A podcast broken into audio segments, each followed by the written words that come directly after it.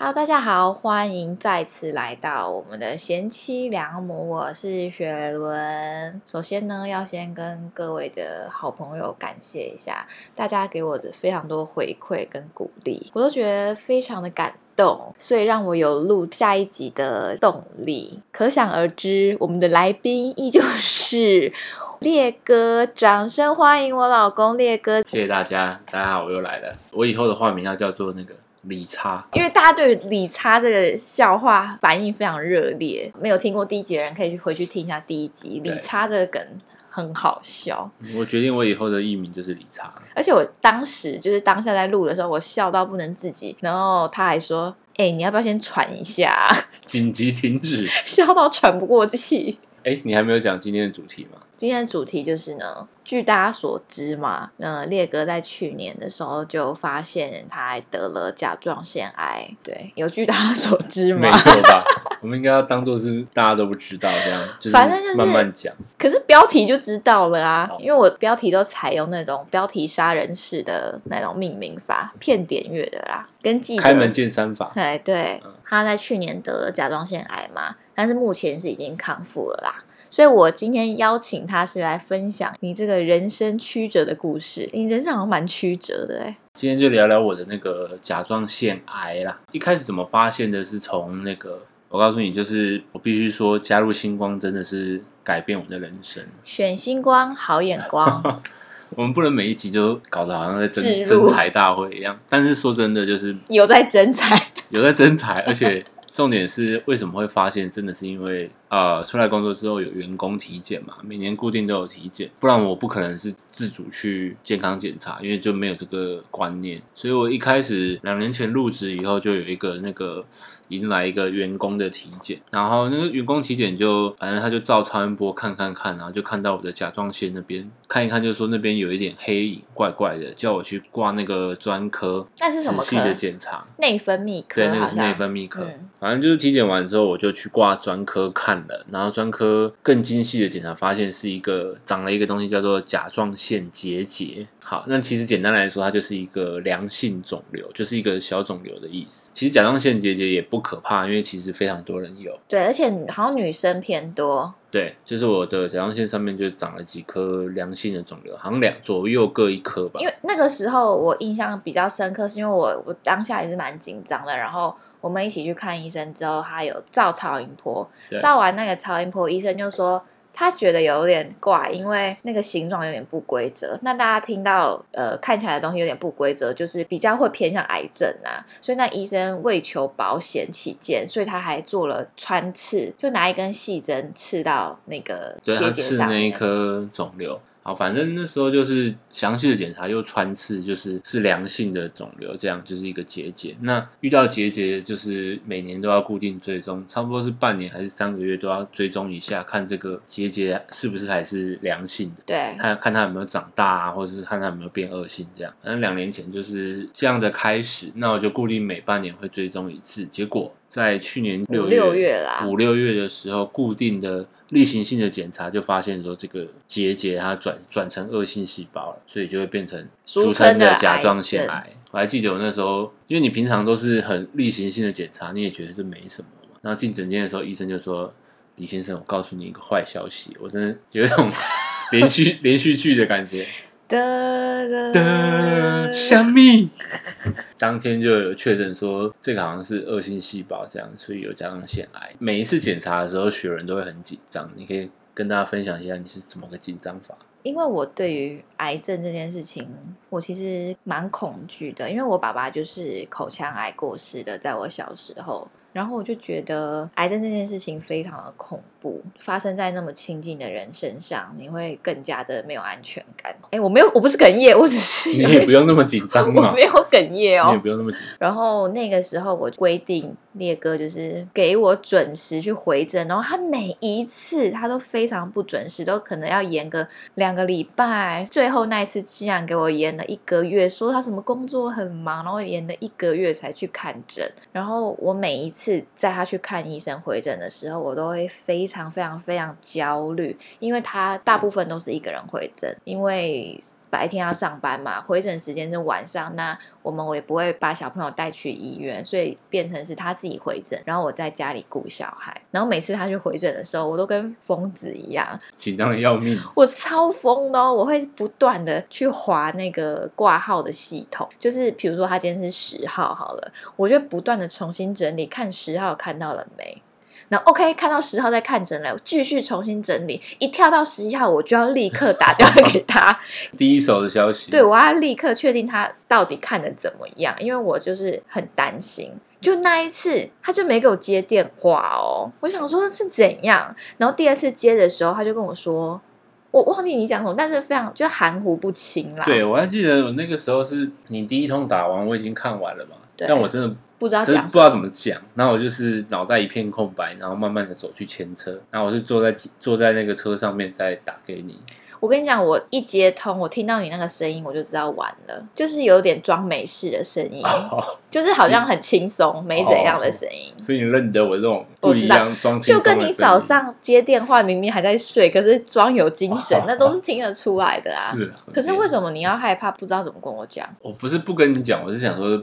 怎么讲你不会太震惊，或是怎么讲比较好啊？嗯而，且我其实是不想在电话讲，我是想要回去跟你讲。好，反正确诊之后，他的流程就是内分泌科找到这个问题，然后他就会转介到外科，看外科要怎么处理。那甲状腺它最简单快速的方法就是直接割掉甲状腺，开对刀啦，开刀啦，嗯直接开刀。知道之后再去做治疗的之前，你都怎么调试自己的心情？就其实还是偏空白比较多，就是不是非常相信这件事情，但是这件事情是确实存在。然后另外一件事在想，保险好像买太少了，就是你还是会担心。虽然甲状腺来说真的还是很担心嘛，上网查很多资料，网络上有一个一致的说法，就是说如果你这辈子一定要得一个癌症，对，那绝对是甲状腺癌，它是相对好处理啊，然后也比较不会转移好了，恭喜你，恭喜你，啊。恭喜你啦！恭喜你得了甲状腺 癌。这个世代感觉是每个人都会得癌症啊。是啦，就癌对症啊离我们很近啦。嗯，反正那个心情就是，你会觉得说，网络上跟你讲这件事情很好处理，但是它还是有死亡的风险嘛，就是其实你还是会怕啦，所以你然后你就会开始想你的身后事啊，就是你还是要考虑这件事情。第一点是觉得保险买太少，第对，二个对你就会开始想那些你还没有完成的梦想，就是哦有什么遗憾这样子。对，所以那个时候我列出第一点就是要买重机嘛，那我换我分享一下嗯我的心情好了，对因为我觉得另一半或是比较亲近的家人朋友，那个心情也是很难调试。哎，我当下就是，嗯我就是一直装没事，因为我觉得他一定很担心了，我不能让他再担心。而且我觉得生病这件事情就是要非常乐观去面对，而且要很积极的去处理。对，其实我是非常害怕，我每天都睡不着觉，每一天，然后都躺在床上不断的查资料。我跟你讲，我简直是甲状腺癌的权威。我也是权威，我们两个都是权威，我也是默默的也是查很多资料啊，嗯，我然后我都有哭，但是我哭的时候我都不太敢让烈哥知道。嗯，我是理查，哦我也理 查都好啊，所以啊。反正就是我会想要保持乐观，然后不想要给他太多负担的那种心情。互相怕对方担心，那也会想说小朋友还那么小，这样我那时候几乎是，比如说已经约好的约，或是要去上的课，因为我很喜欢除了上班之外，额外去上一些有的没的课程，或是有跟朋友的约，我都不想出去。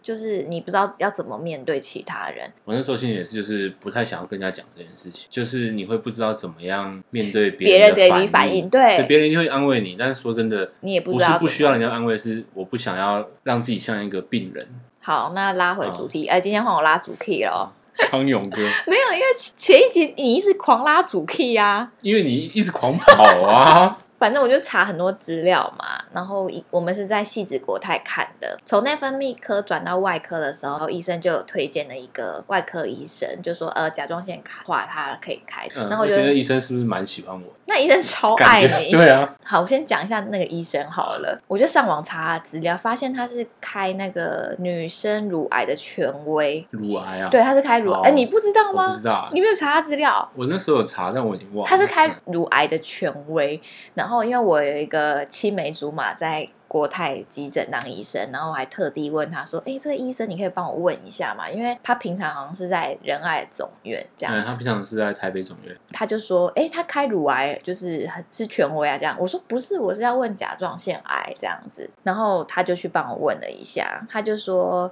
如果你要开甲状腺的话，就是选它。对，那时候也特别去查了，因为有一些人会喜欢去去台大开会不会比较好，这样因为细子国它也离我们很，我的术那后恢复啊。对那，些然后我朋友如果又给我那么大的就是背书啦，对背啊，书， 就是这谢谢个你这个很赞呐、所以我们就很放心，而且那医而生且那医生的态度就是很觉得随性哎、这个是一个超简单的刀，超简单啊呐、就你不要想太多，这个我就像停车一样哈，直接倒车就入库。因为他本身就是一个很随性的人，然后每次进诊间的时候，那医生就会超随性的说：“哎、帅哥，帅哥这边觉得怎么样？还好吧？反正他就是一个很随性的人。”然后我也蛮喜欢他的，对，其实他也蛮细心的，他细心，可是他他他的态度就是很松。但是他该讲的或是问他的问题，他也是蛮细心的回答。那如果想要就是有这方面需求，或是想要知道这资讯的话，就是可以问我们这样子。我还记得我们去诊间找那个外科医生的时候，那医生就说没有别的处理方法，就是开刀啦，这开刀很好就解决掉了。那你下礼拜要礼拜几开？他就只有我们下礼拜什么时候开，然后我就想说嗯好，越快越好。然后对这时候我隔壁那位仁兄竟然就说那个你隔壁那位仁兄就是我嘛，嗯对对不对？他说：“哎、那个我我想说哈，七月再开，因为我这个月有那个竞赛月，对啦，摩羯座就是这样啦。如果可以的话，工作可以为重。真的是我当下真的是洗在考 哦。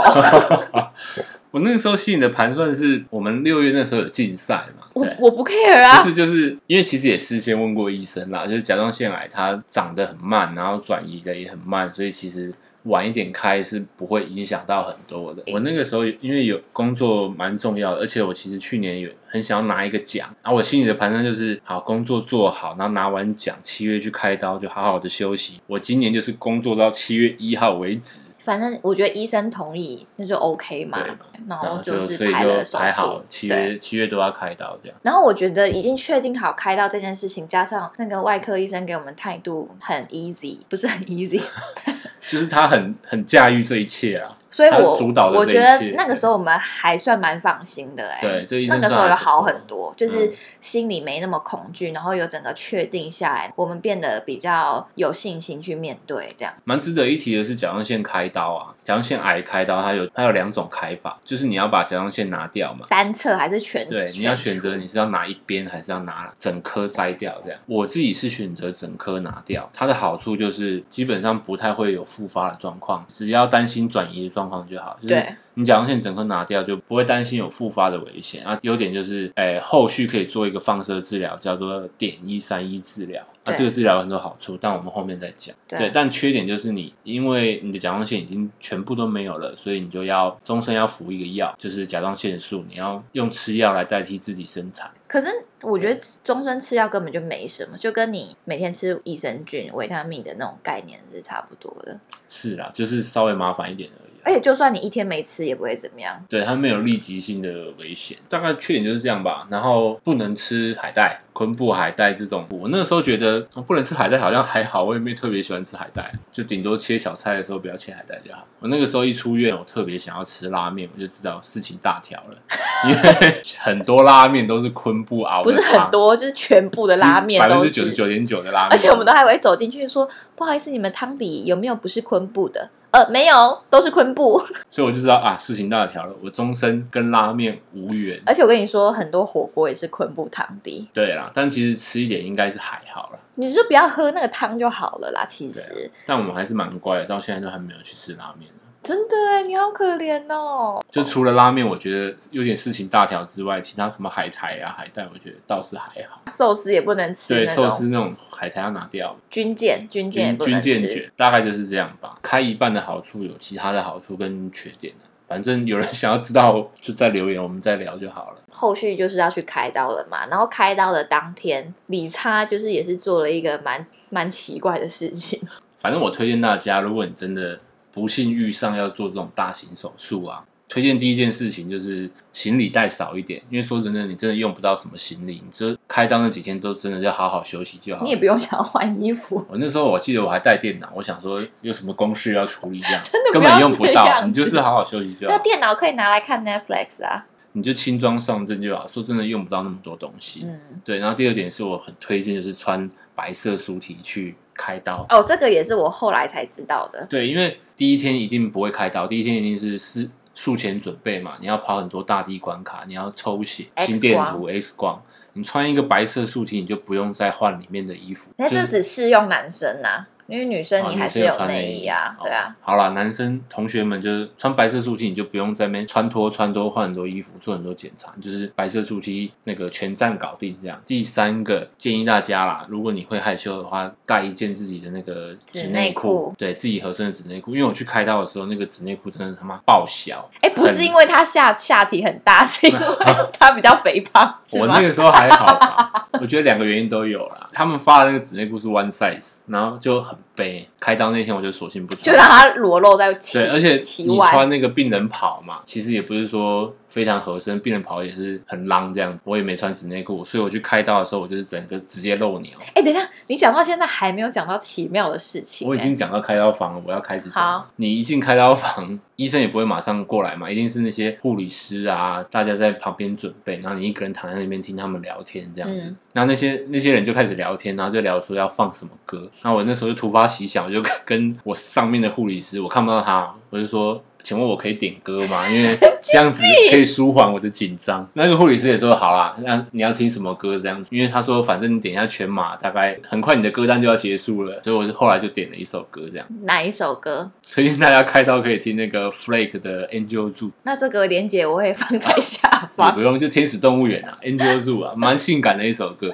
其实能够听到自己熟悉的歌，然后躺在开刀房那边，我说真的，真的不是非常紧张的，算感觉蛮好的。直到我点歌完到全麻，我失去意识为止，我有印象，我就是大概听了一首半。这边我也可以跟大家分享，因为我之前是开刀是剖腹，那剖腹真的是呃麻醉半身而已。然后我推进去的时候，我也是一个紧张到哦，爆麻醉半身，我觉得比全麻还要恐怖。恐怖全麻超多，我真全麻的就是是睡觉我，紧张到炸。呃，护理师就一直疯狂地跟我闲聊，我不知道是因为他们看得出来病人很紧张，我觉想要得这就是他们教育训练里面的一环。啊对他们就是会制造那个让你放松的氛围，就是诶闲聊一些超级无关紧要的话题哦很。可是也不会让你觉得他们是故意要跟你聊，但是就是哦像我们现在闲话家常那么哦闲聊，就让你放松很多对。，就是像是等一下没有要开刀，就是等一下要去吃饭之类的这种。 对，那我也可以跟大家分享我半麻的时候我在干嘛。我半嗯身麻醉，因为我真的太紧张了。我在剖腹的时候，我在背九九乘法表，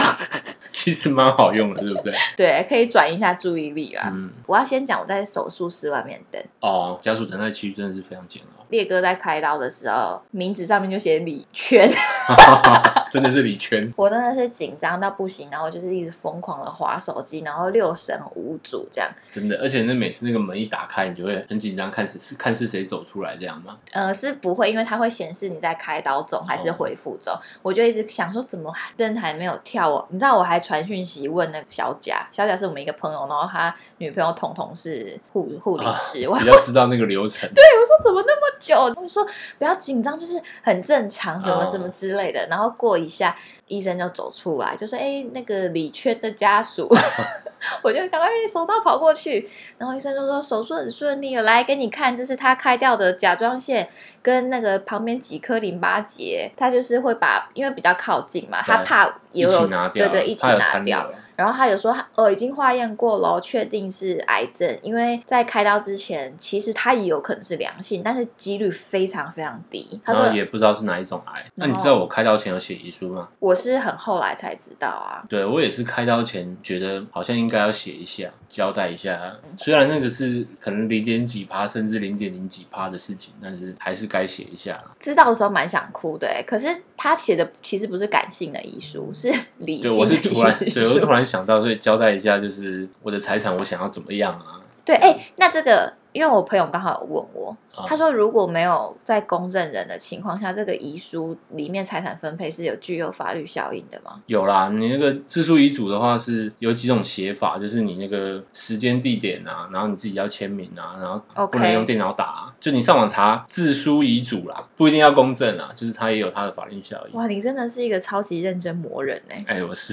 幸好这遗书没有用到。好的，那就是开刀完就很不舒服啊。我开刀去住了四天，第二天开刀，我记得第二天到第三天那个刚开刀开完刀的时候，非常的不舒服，喉咙肿到不行。就是连吞水都很困难、啊，吞口水都觉得很痛，然后我的那个喉咙那边挂了一个小葫芦，血水的引引流流管引流管，超恶心。超恶心啊！我说的恶心不是呃那种，是我看了会害怕的那一种，我会对觉得我好是痛，哦很恐怖，然后就很不舒服，所以我记得我开完刀那一天是都在昏睡啦，睡睡醒醒，因为我也不想吃东西，然后第三天吃了很多芒果嘛，反正医生那时候就说，如果喉咙不舒服的话，你可以吃冰冰凉凉的东西，滑滑的，像类似布丁啊，或是冰的东西都 OK。因为那时候我公公就寄了很多芒果给我，我超爱吃芒果，芒果富翁，对，然后我就切了芒果，然后还冰在冰箱，带去医院给我老公吃。然后那时候我婆婆就有来医院，就开始数落我，也不是数落， 就是爱的关心，他就说：“哎、不要吃那个芒果有毒啊之类 的。”然后就说：“OK，好好好，那不然我们去买粥好不好？买粥放凉。”我说：“那那你要吃什么粥？”理查就说：“吃那个皮蛋瘦肉粥我好了。”哦当然啊我唯一指名就是皮蛋瘦肉粥，然后我婆婆就说：“吃吃皮那种蛋瘦肉粥是最不营养的口味。”嗯，是最好吃的口味，然后，但是我也因为因为是我老公生病，他想吃什么，我当然是以他为主。我当然我你就生管病你他最的。大，你就是好好的休息，舒服想吃就什好么就了。吃什么对，，反正我还是去买了那个对皮蛋瘦肉粥，算是一个金氏媳妇啦。然后住院那段期间，我就是医院跟家里两头跑，因为家里还有小孩要顾，所以要非常感谢我们的亲朋好友帮我们顾小孩，帮我们接送小孩。你生病的时候真的很需要朋友的帮忙，而且他们真的很就甘心的啦，对，而且在生病的时候，嗯、烈哥就是平常比较少联络的朋友，然后也是会关心一下，当下对啊其也有实来看蛮我啊感人的。其实蛮感人的，就是嗯，也是一阵子没见面了，而且我还记得峰哥还送你一个六人啊形的乐高，超大。我想说，哎、送礼是生小孩 吗？大家都很棒，就是很感动了，嗯说真的，我跟你讲，还有有一个很感动的，就是你在开刀之前，嗯就是我们的好朋友一婷拓宇啊，他们、嗯就是其实他们有包一个红包，你应该忘记了，但是他们有一起我知包道个啊有一红个包，那个康复的红包啊，对，就是表示说这个红包是要让你开刀顺利的，我觉得很感人哎、对就是他们一群人一起包的，经过这件事情就可以知道你算是做人成功了。算是没有失败啦，但是大家真的也是很照顾我，真的，谢谢大家啦。所以反正这样就是开刀完了嘛，但那其实后面还是有一些疗程要跑啦。然后我们确定了那个癌症是呃一期癌，它有一个名字，因为甲状腺癌其实有分很多种，它是一个最好处理的那个癌症，也是大部分得甲状腺癌的那种癌症的类型。我忘记了那个乳突癌啊，哦，对对对，原位什么乳突癌滤嘛，泡型乳突癌，对，反正是最好处理的。那我们也就是松了一口气。哎，那你们以为这样癌症开完刀就没事了吗？怎么可能？没有，后续还有超多事情要处理，而且恐怖的还在后面，开刀还算比较简单的， 后面很恐怖，到底有多恐怖呢？